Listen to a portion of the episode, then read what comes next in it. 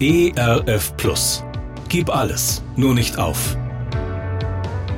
Gute Impulse, wie das Leben sinnvoll gelingen kann.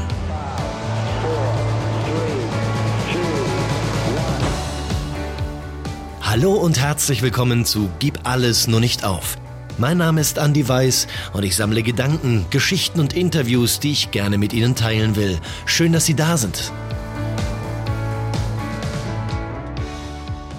Im fliegenden Klassenzimmer beklagt Erich Kästner, wie kann ein erwachsener Mensch seine Jugend so vollkommen vergessen, dass er eines Tages überhaupt nicht mehr weiß, wie traurig und unglücklich Kinder zuweilen sein können.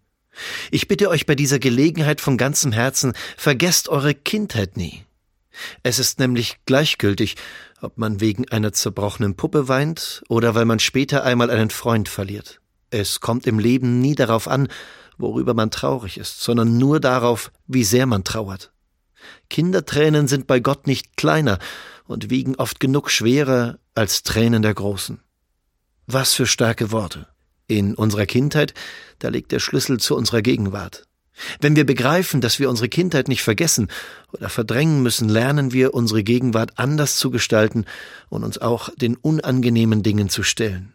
Ein Sprichwort sagt, unerhörte Kinder werden unerhört.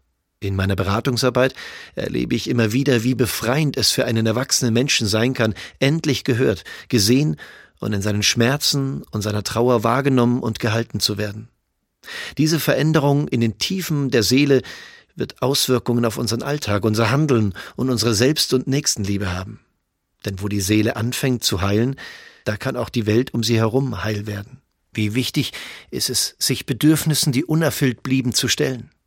Manche Bedürfnisse wurden uns in unserem Leben nicht erfüllt.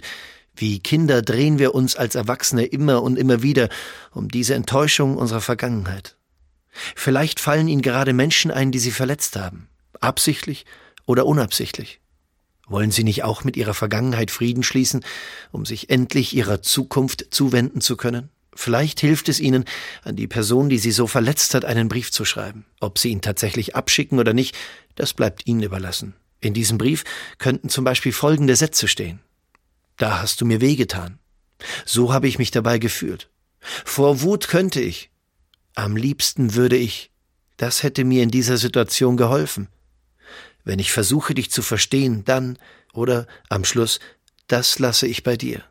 Es ist ein Geschenk, wenn es mir gelingt, mich von meiner eigenen Vergangenheit zu verabschieden. Hermann Hesse dichtet Wohl an den Herz, nimm Abschied und gesunde.